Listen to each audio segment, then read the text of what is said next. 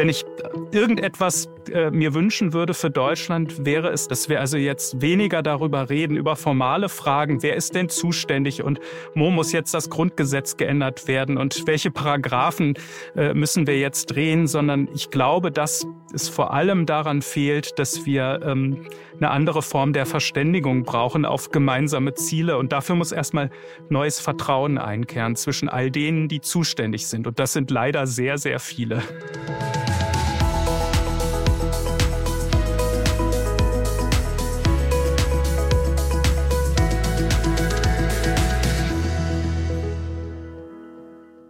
Hallo und herzlich willkommen zur neuen Folge unseres Podcasts Zukunft gestalten, des Podcasts der Bertelsmann Stiftung.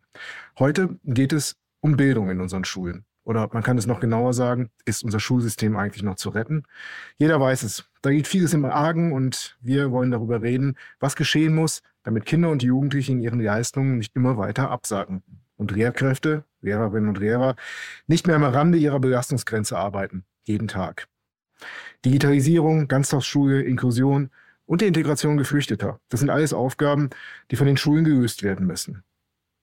Darüber wollen wir reden. Wir freuen uns heute, unseren Kollegen und Experten für schulische Bildung, Dirk Zorn, zu Gast zu haben, um mit ihm darüber zu sprechen, wie Schule wieder zu einem Ort werden kann, an dem das Lernen gelingt. Herzlich willkommen, Dirk. Ich freue mich, dass du da bist. Ich freue mich auch. Danke für die Einladung. Hallo Dirk, herzlich willkommen auch von mir. Ja, wir freuen uns wirklich sehr, dass du heute dabei bist, äh, weil das wird bestimmt sehr spannend, was du heute zu erzählen hast. Ähm, ich stelle dich aber erstmal unseren HörerInnen kurz vor. Du bist seit 2013, also eigentlich ist es jetzt zehn Jahre, aber du hast acht Jahre als Bildungsexperte für unsere Stiftung gearbeitet und bist nach einem kleinen Exkurs dann vor gut einem Jahr Director des Programms Bildung und Next Generation geworden. Du hast in Berlin und Princeton Soziologie studiert und in Princeton in Organisationstheorie promoviert und auch an der Harvard University hast du geforscht und sechs Jahre bei McKinsey Unternehmen und Klienten im öffentlichen Sektor beraten. Das hört sich nach einem perfekten, vorbildlichen, reibungslosen und sehr erfolgreichen Bildungsweg an. Vielleicht liegt es am deutschen Schulsystem, aber wie hast du deine Schulzeit erlebt? Ja, das äh, klingt tatsächlich alles reibungslos. Das kann ich natürlich auch nicht verhehlen. Ich war, bin in Hessen groß geworden, habe dort ähm, äh, eine Gesamtschule besucht und lange bevor ich dann später im Soziologiestudium äh, Konzepte wie Habitus und soziales und kulturelles Kapital kennengelernt habe, ähm, sehr früh schon, vielleicht in der fünften, sechsten Klasse, so eine erste Intuition äh, davon entwickelt, dass es irgendwie ungerecht zugeht in unserem Schulsystem. Ich selbst bin Lehrerkind und bin immer, habe mich so wie ein Fisch im Wasser bewegt in der Schule. Ich wusste, was Lehrkräfte denken. Im Zweifel waren das eh Freunde meiner Eltern, die die mich unterrichtet haben und habe sozusagen intuitiv die Erwartungen von Lehrkräften erfüllt und konnte damit fast spielen. Habe aber auch eben gemerkt, dass in dieser Gesamtschule, die wirklich ähm, ja sehr heterogen war, ganz viele Kinder schon sehr früh komplett abgehängt waren. Die, die haben da teilweise den ganzen Schultag einfach nur gesessen und geschwiegen und gewartet, bis es vorbei ist. Das fand ich unheimlich beklemmend. Ähm, also mit der Chancengerechtigkeit war es schon damals nicht so gut bestellt. Und das andere war, dass es aber auch mit um die Exzellenz nicht so gut bestellt war. Denn mir fiel alles leicht. Ich war aber auch meistens unterfordert und hatte eher so das Gefühl, so richtig entfalten und mich äh, herausfordern ähm, oder dass Schule für mich sich herausfordernd anfühlt und äh, meine Potenziale irgendwie entfaltet, das war es auch nicht. Mhm. Klarer Blick des, Schüler, klarer Blick des Schülers Dirk Zorn auf ähm, das Bildungssystem. Mhm. Dirk, das ist jetzt äh, ja einige Jahrzehnte her und heute schaust du als Bildungsexperte auf das Bildungssystem. Und wenn ich das richtig sehe, hat sich da von deinem Blick gar nicht so viel verändert, ähm, wie du das siehst. Und heute ist es sogar so, dass wir noch größere Probleme bekommen haben, jetzt ganz aktuell auch in der Bundesrepublik, weil wir merken, dass wir eine große Haushaltskrise haben, die äh, sicherlich auch Auswirkungen auf das Bildungssystem haben wird, oder nicht? Ähm, das wird so sein, wobei die Expertinnen und Experten äh, gerade noch äh, um die Deutung ringen. Ähm, man kann äh, aus Berlin hören, dass eigentlich auch den BildungspolitikerInnen noch nicht so richtig klar ist, ähm, wie genau die Auswirkungen des Urteils aus dem, vom Bundesverfassungsgericht sein werden. Klar ist zum Beispiel, dass äh, das geplante Startchancenprogramm und die Ressourcen für das Jahr 2004, 2024 immerhin eine halbe Milliarde in dem berühmten Einzeltitel 60 stecken als globale Mehrausgabe. Da wird man also schon berechtigterweise fragen dürfen, ob diese Mittel im nächsten Jahr so fließen können wie geplant. Ähm, das gilt umso mehr auch für die Fortsetzung des Digitalpakts, ähm, um den ja heftig gerungen wird, gerade zwischen äh, Ländern und Bund. Ähm, diese Mittel waren bisher überhaupt nicht im Haushalt eingeplant. Dafür sieht es also momentan äh, ziemlich düster aus. Aber du hattest gerade eben erzählt, fehlende Chancengleichheit schon damals, vielleicht nicht die richtige Ausbildung von den Lehrkräften. Was genau liegt denn im Argen? Auch wenn du dich jetzt vielleicht auf die Forschung der Bertelsmann Stiftung beziehst. Na, wir haben eigentlich drei große Themenkomplexe, ähm, die bearbeitet werden müssen. Über Finanzierung haben wir gerade schon gesprochen.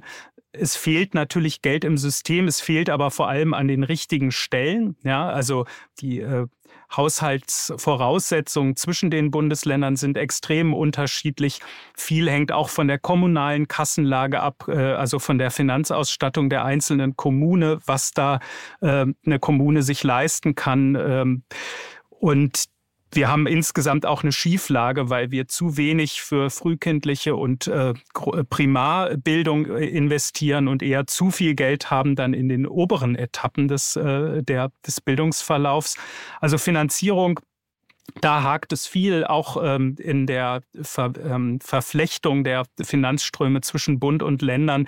Das ist ein immer wiederkehrendes Problem. Das zeigt ja das Ringen aktuell etwa um das Startchancenprogramm oder um den Digitalpakt. Da ist nichts nachhaltig angelegt, sondern jedes Mal ein neuer Kraftakt, ähm, um da eine Lösung zu finden. Wir haben aber noch zwei weitere Probleme ganz aktuell seit einigen Jahren. Der erhebliche Mangel an pädagogischen Fachkräften, also insbesondere in unserem Fall äh, an Lehrkräften. Das wird uns noch äh, viele, viele Jahre massiv beschäftigen und ist natürlich, wenn wir über die Qualität von Bildung reden, äh, das zentrale Rückgrat für alles, was wir uns inhaltlich wünschen. Denn ohne gut ausgebildete Lehrkräfte ähm, geht einfach nichts. Drittes Thema, Steuerung. Ähm, wir sehen, dass viele dieser Aufgaben, die jetzt eigentlich gelöst werden müssen, damit wir eine bessere Bildung hinbekommen, auch in der Schule, ähm, nur in gesamtstaatlicher Verantwortung zu lösen sind. Äh, die Zuständigkeiten sind äh, da aber auf verschiedene Ressorts verteilt, auf verschiedene föderale Ebenen. Eigentlich sind die Länder zuständig, die Kommunen haben aber auch eine tragende Rolle und der Bund mischt sich immer wieder mit Initiativen ein. Und hier, das kann man ja fast täglich beobachten, hakt es ganz gewaltig. Und diese Zersplitterung der Zuständigkeiten, diese ungeklärten großen Fragen, wie wir eigentlich ähm, da in gesamtstaatlicher Verantwortung gemeinsam strategisch vorangehen können, das erschwert ähm, eine gute Lösung, die so dringend erforderlich wäre. Mhm. Der versuchen wir doch die Lage nochmal etwas konkreter zu machen. Vor gut äh, zwei Jahrzehnten gab es den sogenannten PISA-Schock in Deutschland. Daran erinnern wir uns alle. Ähm, man hatte dann aber nicht den Eindruck, dass, dass nach diesem Schock ein Ruck folgte, sondern eine Serie von ja, weiteren Schocks, der sich durch die letzten zwei Jahrzehnte gezogen hat. Wenn du PISA von damals anschaust, die Ergebnisse, wenn du siehst, wo wir heute sind und wo wir vielleicht hinkommen könnten, wenn es wieder abgefragt wird, was es ja wird, ja, also äh, das ist ein gemischtes Bild, was sich da für mich ergibt. Äh, also ich glaube, wir werden in der Tat, wenn man jetzt sozusagen im Zeitraffer sich anguckt, was ist passiert zwischen 2001, als die ersten PISA-Ergebnisse veröffentlicht wurden und ähm, jetzt dem 5. Dezember 2023, wo wir dann knapp etwas mehr als 20 Jahre später erneut ähm, äh, im, uns im internationalen Vergleich äh, bewähren müssen. Ähm, wird man sehen, dass äh, wir wahrscheinlich da eine echte Bruchlandung hinlegen werden. Ähm, und das ist schon, schon wieder, ja? Naja, nicht nur schon wieder, sondern möglicherweise, so hört man es zumindest raunen, auf den bildungspolitischen Fluren ähm, dürfte das sogar ähm, ein echter Absturz werden, auch gegenüber dem Jahr 2000, als das erste Mal PISA erhoben wurde. Es könnte also tatsächlich so sein, dass die, nicht nur die Ergebnisse weiter rückläufig sind. Ähm, seit 2011 haben wir ja ungefähr ungefähr diesen Trend wieder ähm, äh, rückläufiger äh, Kompetenzen bei den Neunklässlerinnen und Neunklässlern, sondern dass wir am Ende sogar möglicherweise unter den Ausgangswerten des Jahres 2000 liegen, ähm, als der PISA-Schock damals die ganze Republik aufgerüttelt hat. Ähm, das ist sozusagen die Zeitrafferperspektive. Zwischendrin ist aber durchaus vieles passiert. Wir hatten ja ähm, sehr schnell damals im Dezember 2001 äh, einen großes Maßnahmenpaket, das Bund und Länder vorgelegt haben. Die KMK hat sich auf sieben Handlungsfelder damals fokussiert. Die KMK, das ist die Kultusminister. Genau, das sind die 16 Kultusministerinnen und Kultusminister der Länder. Die hatten, und wenn man sich das anschaut, was damals ähm, man sich vorgenommen hat, ist das einerseits, liest sich das schlüssig und richtig. Wenn man das Datum weglassen würde, könnte man sagen, das ist immer noch genauso gültig heute. Da geht es also um die Stärkung von Basiskompetenzen, bessere Übergänge von Kita in die Grundschule, frühe Sprachkompetenzen schon in der Kita, ähm, Ausbau von Ganztagsschulen, Maßnahmen zur datengestützten Steuerung, also besseres Messen von Leistungsentwicklung hin zu einer Output-Orientierung, Förderung bildungsbenachteiligter von Kindern mit Migrationshintergrund. Das könnte alles auch im Jahr 2023 geschrieben sein. Das heißt, das Beklemmende an diesem Rückblick für mich ist, die Erkenntnisse waren alle da, ja, auch schon vor über 20 ja. Jahren, aber passiert es eben seitdem zu wenig. Wir haben mhm. Bildungsstandards, wir haben äh, das IQB äh, eingerichtet. Das heißt, ähm, in gewisser Weise sind Dinge passiert. Der Ganztagsausbau wurde massiv vorangetrieben. Heute sind, lernen viel mehr Kinder in Ganztagsschulen als noch äh, zu Beginn des Jahrtausends. Da sind, also da ist wirklich eine Menge auch passiert. Aber am Ende ist das, hat sich an der zentralen äh, Dimension nichts geändert. Im Zweifel hat sich äh, die soziale Spreizung tatsächlich noch verschärft. Genau. Und, und wir haben eine Kompetenzentwicklung, also bei den Ergebnissen der Schülerinnen und Schüler, die eher schlechter ist als vor 20 Jahren. Und das, das kann uns natürlich nicht zufriedenstellen. Das ist einfach nur ernüchternd. Also das heißt, trotz aller Maßnahmen, die da ergriffen wurden, es gab eben auch wieder neue Entwicklungen. Im Schuljargon würde man vielleicht sagen, äh, sechs sitzen oder sitzen sechs. Gibt es ja. denn überhaupt irgendwelche positiven Entwicklungen, die du trotzdem siehst? Also irgendwie Reformchen oder Beispiele, vielleicht auf einer kommunalen Ebene oder so, die eine leichte Verbesserung zeigen oder wovon man auch lernen könnte für die Zukunft? Also einiges hatte ich schon gesagt. Ich glaube, es ist, wir haben tatsächlich äh, es geschafft, äh, so eine, so eine Grundlage dafür zu legen, eine empirische Wende einzuleiten. Ja, also dass wir jetzt regelmäßige Bildungsvergleiche haben und die auch die Performance der Bundesländer im Vergleich äh, regelmäßig vermessen, bei den Viertklässlern, bei den Neunklässlern etwa durch das IQB, das ist ein gemeinsames Institut der 16 Bundesländer. Wie das ist ausgesprochen? Ähm, IQB, das ist Institut für Qualitätssicherung im Bildungswesen oder so, ist angesiedelt an der Humboldt-Universität in Berlin die machen wirklich sehr, sehr gute Arbeit und tragen dazu bei, dass wir in regelmäßigen Abständen uns wirklich diesen Ergebnissen stellen. Das Problem ist in gewisser Weise, dass dadurch das, also, oder das Paradox ist, das haben die KultusministerInnen selbst beschlossen. Sie, sie stellen sich also dieser Vermessung. Das macht aber sozusagen umso offenkundiger, dass wir tatsächlich bei der eigentlichen Problembewältigung nicht vorankommen. Und das befördert natürlich auch geradezu die Kritik ähm, am Föderalismus. Ähm, und das heißt, die äh, KultusministerInnen werden selber äh, durch diesen Automatismus immer mehr zu den Getriebenen und viele ähm, bringen das dann auf die Formel, äh, wir haben kein Erkenntnis, sondern ein Umsetzungsproblem. Ähm, wir hatten aber tatsächlich im Vorgespräch auch nochmal, hattest du zumindest mal Hamburg angesprochen. Ich habe das Gefühl, so wir müssen das so ein bisschen auf so eine konkrete Ebene mal vielleicht bringen. Was, was waren denn einzelne Maßnahmen, die zum Beispiel in Stadt in Hamburg ähm, funktioniert haben, die vielleicht ja auch in anderen Paketen drin stecken, nur jetzt nicht bundesweit gegriffen haben? In der Tat ähm, unterscheiden sich die Bundesländer sehr stark darin, wie, wie konsequent sie ähm, Reformansätze gegangen sind. Es zeigt sich auf jeden Fall, dass es sich lohnt, ähm, Bildungspolitik von langer Hand äh, zu betreiben, nicht jedes Jahr ein neues Reformchen anzustoßen, sondern ähm, wirklich auf lange Sicht zu fahren und mit sehr viel Stabilität und Ambitionen Reformen einzuleiten und dann auch das Zuvertrauen zu haben, dass sich Erfolge einstellen. Hamburg kann das ähm, derzeit von sich behaupten. Die trugen traditionell, ähm, ähnlich wie die anderen Stadtstaaten, äh, eher immer die rote Laterne bei den Leistungsvergleichen und haben sich jetzt sehr solide vorgearbeitet ins obere Mittelfeld, auch muss man sagen, entgegen dem deutschen Trend teilweise. Ähm, und das ist, hat zu tun mit Reformansätzen, die teilweise vor 15 Jahren schon eingeleitet wurden. Und was Hamburg in besonderer Weise auszeichnet, ist, dass dort eine sehr kohärente Politik betrieben wird. Da wird also nicht einfach irgendmal eine Lehrkräftefortbildung ähm, ins System geschoben oder mal ein paar Lehrerstellen über eine bestimmte Schule ausgegossen, sondern die haben sehr konsequent und systematisch ähm, die datengestützte äh, Schulentwicklung und Steuerung des Systems ähm, ins Zentrum gestellt. Das heißt, es werden sehr viel öfter die Sch Leistungen von Schülerinnen und Schülern, nämlich mindestens oder in der Regel einmal im Jahr über alle Jahrgangsstufen erfasst in, in den Basiskompetenzen.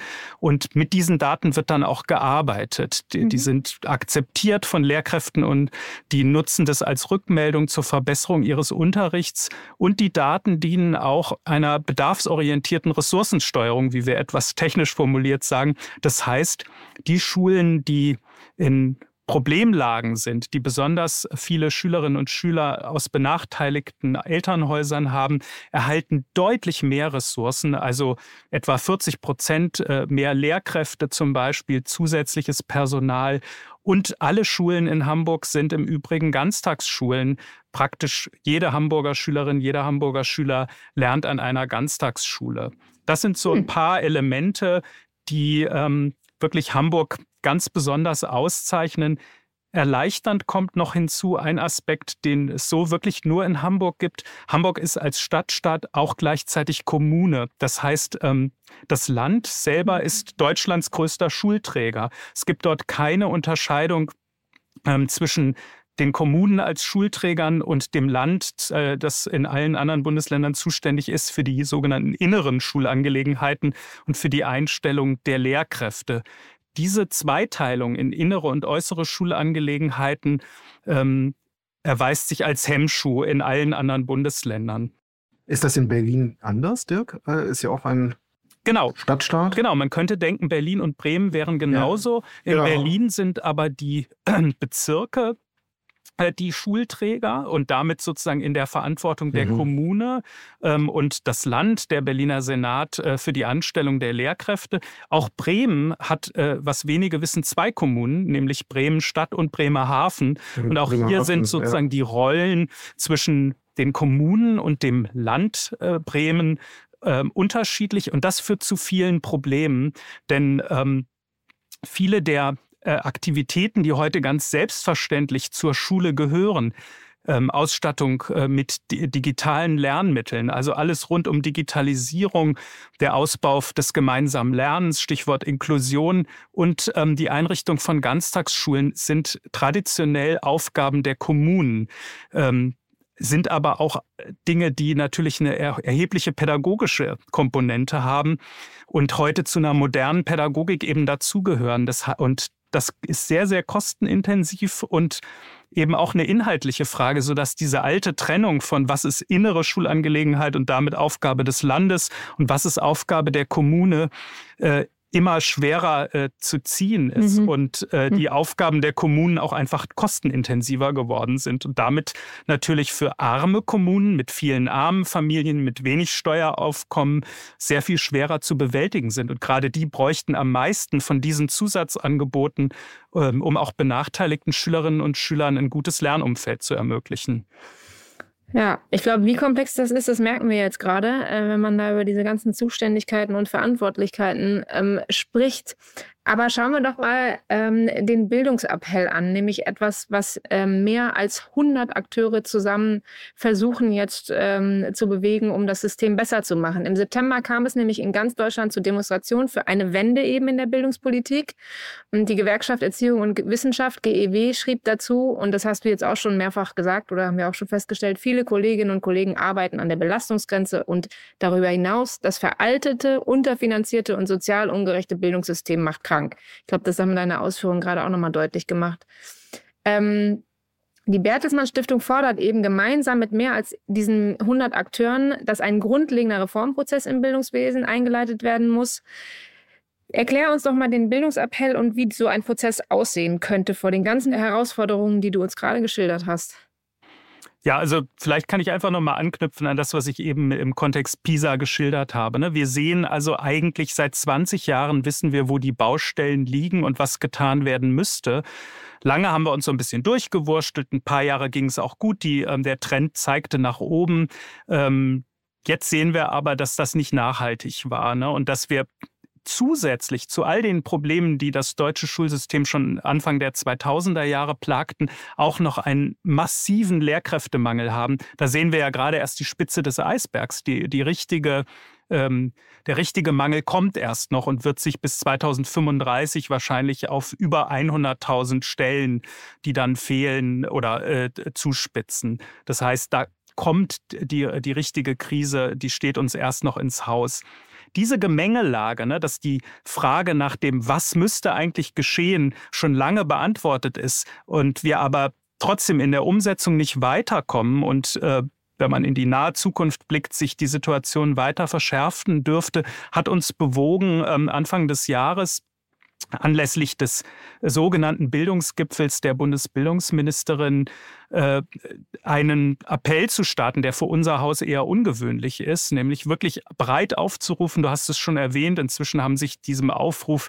130 äh, Spitzenverbände, Gewerkschaften, ähm, Interessengemeinschaften, Kinderrechtsorganisationen angeschlossen. Viele Stiftungen sind auch dabei. Und ich glaube, allein von der vielfältigen Zusammensetzung dieser äh, Unterzeichnergruppe ist ein starkes Signal ausgegangen. Das war auch unser Ziel in Richtung Politik. So kann es nicht weitergehen. Wir müssen ein Stück äh, äh, weit die Stopptaste drücken und jetzt einen echten Neustart einleiten. Und wir müssen erstmal uns darüber verständigen, wie wir die Reformfähigkeit des Systems äh, überhaupt befördern können, weil wir alle Erkenntnisse liegen auf dem Tisch. Wir kommen trotzdem in der Umsetzung nicht weiter. Deswegen brauchen wir einen ganz anderen Modus der Verständigung und ähm, wirklich die Einigung auf gemeinsame große Ziele, die uns als Land äh, leiten und uns mit einer neuen Ambition versorgen, ähm, hm. um, damit wir uns da nicht selber abschaffen. Das war sozusagen die Idee ja. dahinter. Kann auch sein, dass wir ja da über Geld reden müssen, Dirk, oder? Dass das Ganze nicht nur eine Frage von Konzepten und Konzeptionen ist, sondern dass wir einfach zu wenig Geld dafür ausgeben. Für Bildung. Wenn man sich die Zahlen ansieht, dann wird sehr deutlich, wie wenig Deutschland momentan ausgibt. Allein für die Grundschulbildung sind das ja laut dem Bündnis Bildungswende jetzt umgerechnet auf die Größe Deutschlands nicht mal halb so viel wie in Schweden. Was denkst du, wie viel Geld müsste für bessere Bildung ausgegeben werden, damit wir nicht mehr in diesem Bereich sind? Also ich habe ja auch schon angedeutet an verschiedenen Stellen, dass mhm. wir in der Tat auch über Geld reden müssen, ähm, weil wir möglicherweise äh, zu viel Geld oder das Geld nicht an den richtigen Stellen einsetzen. Ich zögere, und es ist auch bekannt etwa, mhm. dass äh, durch die regelmäßigen Befragungen der äh, Kreditanstalt für Wiederaufbau, dass ähm, circa 50 Milliarden fehlen, um den Sanierungsstau in, in Bildungsgebäuden, insbesondere an Schulen, zu beheben. Also gar keine Frage. Ne? dass wird alles auch Geld kosten. Ich zögere trotzdem so ein bisschen mit der Frage nach mehr Geld oder der Forderung nach mehr Geld anzufangen, weil meine, mein Eindruck ist, dass äh, man dann Gefahr läuft, möglicherweise alte Probleme mit Geld zuzuschütten und damit eigentlich alte Strukturen, die für die heutige Zeit nicht mehr taugen, eher zu zementieren, als ähm, eine echte Transformation einzuleiten. Meine Hoffnung ist eigentlich okay. eher, dass wir über diese Mangelsituation, also den eklatanten Mangel an Lehrkräften, vielleicht die Chance haben, ähm, eine Schneise reinzuschlagen, das Ganze chancenorientiert zu wenden. Ja, also ich habe kürzlich mit einer Gruppe von Bildungsexpertinnen und Experten zusammengesessen und da haben wir so ein paar Thesen ausgetüftelt, die sich um so drei Komplexe ranken. Wie muss man eigentlich das Lernen oder wie, wie sollte sich das Lernen verändern?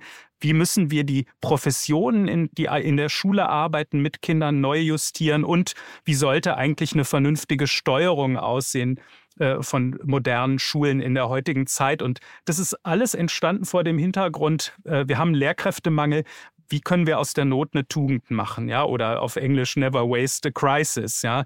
Das, das war die mhm. Idee und das ist sozusagen der, der gedankliche Ansatz, der mir sehr viel näher liegt, ähm, als einfach zu sagen, gebt uns mehr Geld und damit lösen wir alle Probleme. Denn mein Eindruck ist, wir müssen wirklich transformativ denken. Wir müssen, um mal zum Beispiel bei dem Thema Lernen zu bleiben, wir müssen die Stundentafel flexibilisieren. Wir müssen auf den Prüfstand stellen, ob jedes Fach wirklich separat unterrichtet werden muss, teilweise sehr lebensfern, ob man nicht stärker projektorientiert, fächerverbindend ähm, mit Lebensweltbezug lernen kann, ob nicht auch Ressourcen sind, die jede Kommune hat, ähm, ne, ob es Musikschulen sind, Sportvereine, äh, Bildungsprojekte in, im Sozialraum, Museen, wo Kinder auch ganz vielfältige Lernerfahrungen machen können.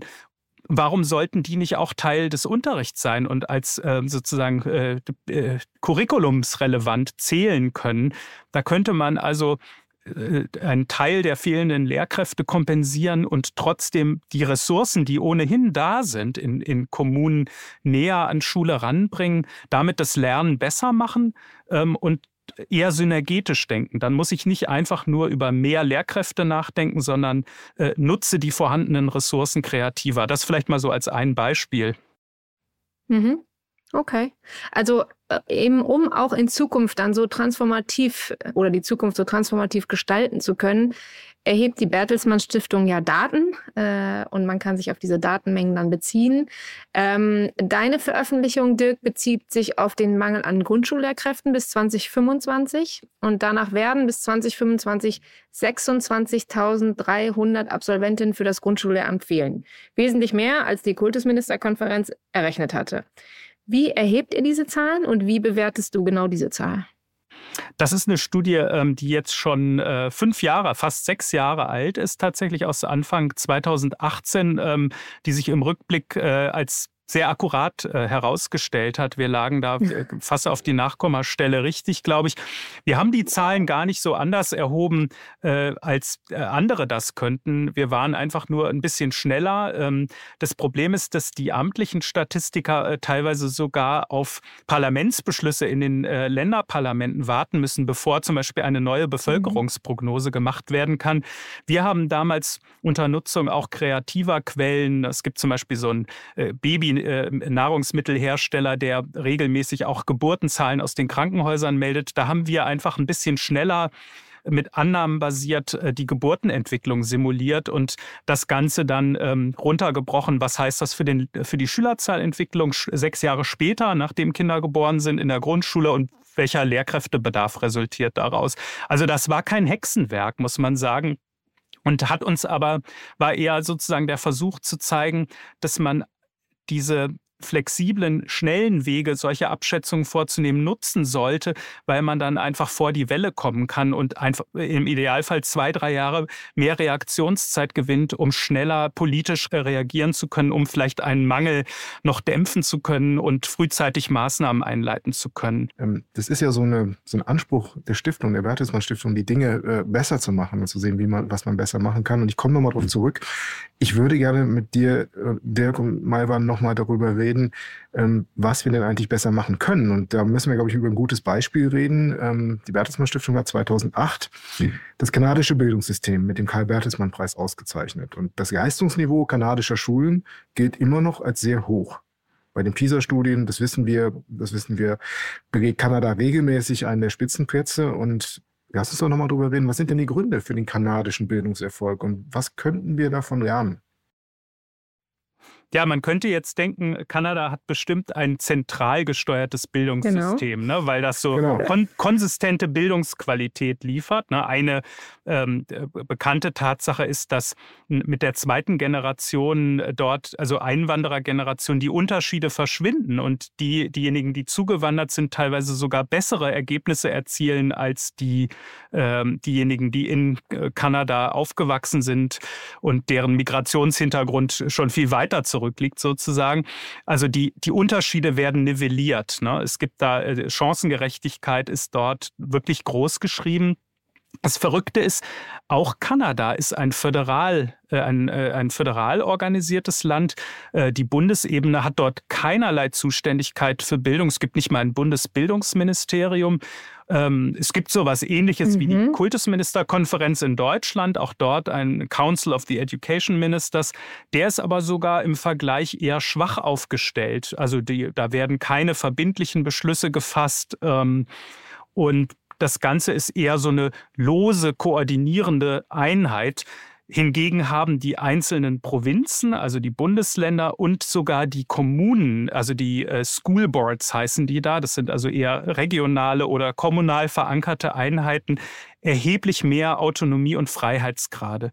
Und trotzdem ist es so, und das ist für alle Beobachterinnen und Beobachter frappierend, wenn man nach Kanada fährt, so wie ich vor ein paar Jahren auf, einer, äh, auf eine Konferenz zur, äh, zur OECD in, in British Columbia, ist man sofort ähm, in Bann geschlagen davon, dass egal mit wem man spricht, Wissenschaftlerinnen von den Hochschulen, die zur Bildung forschen, Gewerkschaftsvertreterinnen oder jemandem vom lokalen Schoolboard aus Vancouver, Lehrkräften, alle reden die gleiche Sprache und alle teilen die gleiche Philosophie oder die gleiche strategische Grundausrichtung und haben sich den gleichen Zielen verschrieben.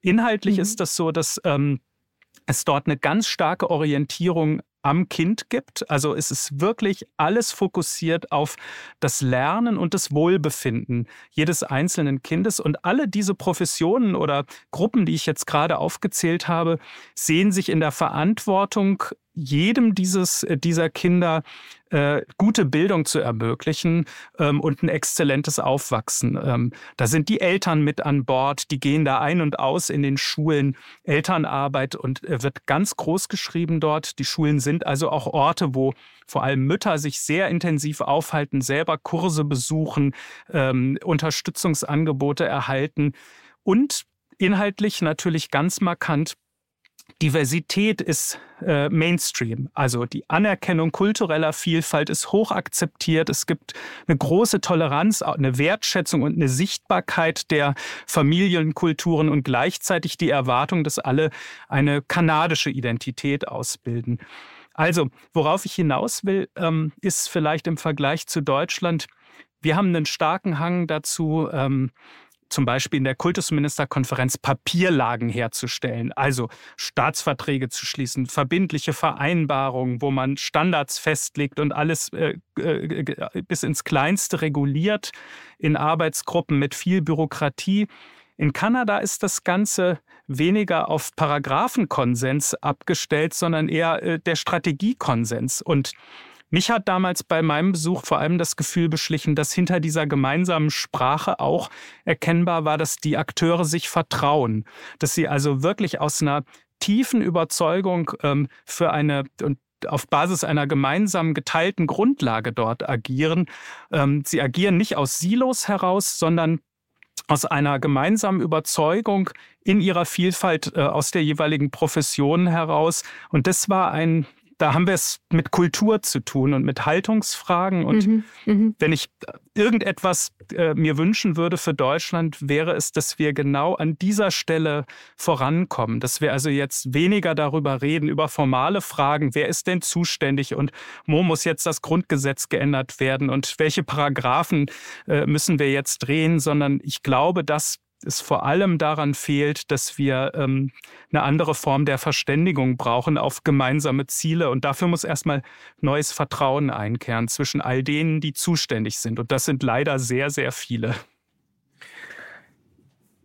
Dirk, jetzt wollte ich dich eigentlich am Ende fragen, am Ende des Podcasts, was äh, dann in deinen Augen die wichtigsten Schritte wären, was wir hier tun müssen, damit es vielleicht so gut wird wie in Kanada. Aber da du gerade davon gesprochen hast, wie das in den kanadischen Schulen auch mit den Eltern läuft und den Kindern und den Lehrern zusammen, du bist ja auch Vater, deine Kinder sind auch hier äh, in Schulen in, in Berlin. Ist es dir in letzter Zeit auch schon mal so gegangen, dass du als Bildungsexperte in einer Schule warst, nicht professionell, sondern eben als Familienmitglied und gedacht hast, das war jetzt gut? Absolut, ja, das war gerade erst vor wenigen Wochen und zwar eine Schule in Berlin. Da haben wir uns getroffen mit einigen KultusministerInnen als äh, Vertreter von großen Bildungsstiftungen. Und das war eine Schule, die ähm, im Rahmen der Berliner Schulbauoffensive neu entstanden ist. Eine sogenannte Modulschule, die eigentlich aus vorgefertigten Elementen gebaut wurde, weil in Berlin, so wie in vielen anderen äh, Städten in Deutschland, auch der Schulplatz knapp ist. Ja, lange Jahre gingen die Schülerzahlen zurück, Schulen wurden geschlossen. Jetzt braucht man ganz dringend neue Schulgebäude. Diese Schule ist, besteht sozusagen aus in Fabriken vorgefertigten Elementen, alles in Holzbauweise, ökologisch. Und das war ein so moderner, zukunftsverheißender Schulbau, dass wir alle ganz beeindruckt waren. Das war eine inklusive Schule, Ganztagsschule. Da war alles mitgedacht, was moderne Pädagogik ausmacht. Das hat mit traditionellen, äh, sozusagen so einer Kadett, preußischen Kadettenanstalt nichts mehr zu tun. Das war eine Wohlfühloase, akustisch super, digital angeschlossen mit kleinen Lern- cool. und Kuschelecken. Das war einfach großartig. Und da konnte man also auch in diesem Bundesland Berlin, wo wir so oft ja äh, uns über den Niedergang und die schlechte äh, Bildungsinfrastruktur beklagen, sowas wie Aufbruch erleben. Ähm, das hat auch äh, die, ähm, das Zusammentreffen mit den KultusministerInnen sehr positiv beeinflusst. Das hat mit uns allen, glaube ich, was gemacht, dass wir in einer Schule uns getroffen haben und dort sozusagen die Zukunft wirklich ähm, spüren konnten. Also es war ein sehr, sehr schönes Erlebnis. Okay, sehr gut. Schön. Ich glaube, dann ist das ein guter Punkt, um mal bei dieser Aufbruchsstimmung zu bleiben und damit unsere Podcast-Folge zu beenden, auch wenn es zum Thema Bildungsmisere in Deutschland war. Wir schauen mal, was die Zukunft bringt. So schnell bewegt sich dieses System ja nicht, aber es gibt positive Beispiele und ich denke, ähm, die haben wir heute auch schön dargestellt. Danke auf jeden Fall, Dirk, dass du bei uns äh, zu Gast im Podcast warst und äh, gezeigt hast, worauf es ankommt.